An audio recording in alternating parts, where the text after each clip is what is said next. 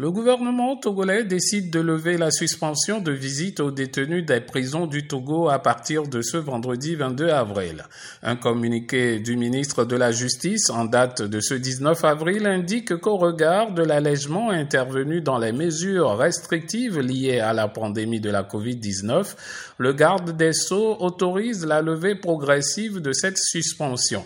Ainsi, les visites des parents, amis et organisations de la société civile aux détenus sont de nouveau autorisées à compter du 22 avril sous les conditions de la présentation d'un passe vaccinal ou d'un test PCR authentique datant de moins de 72 heures et port obligatoire de masques de protection par les visiteurs, lit-on dans le communiqué. Les lundis, mercredis et vendredis sont pour le moment, les jours retenus pour les visites. Kosiwusu Lomé pour VOA Afrique.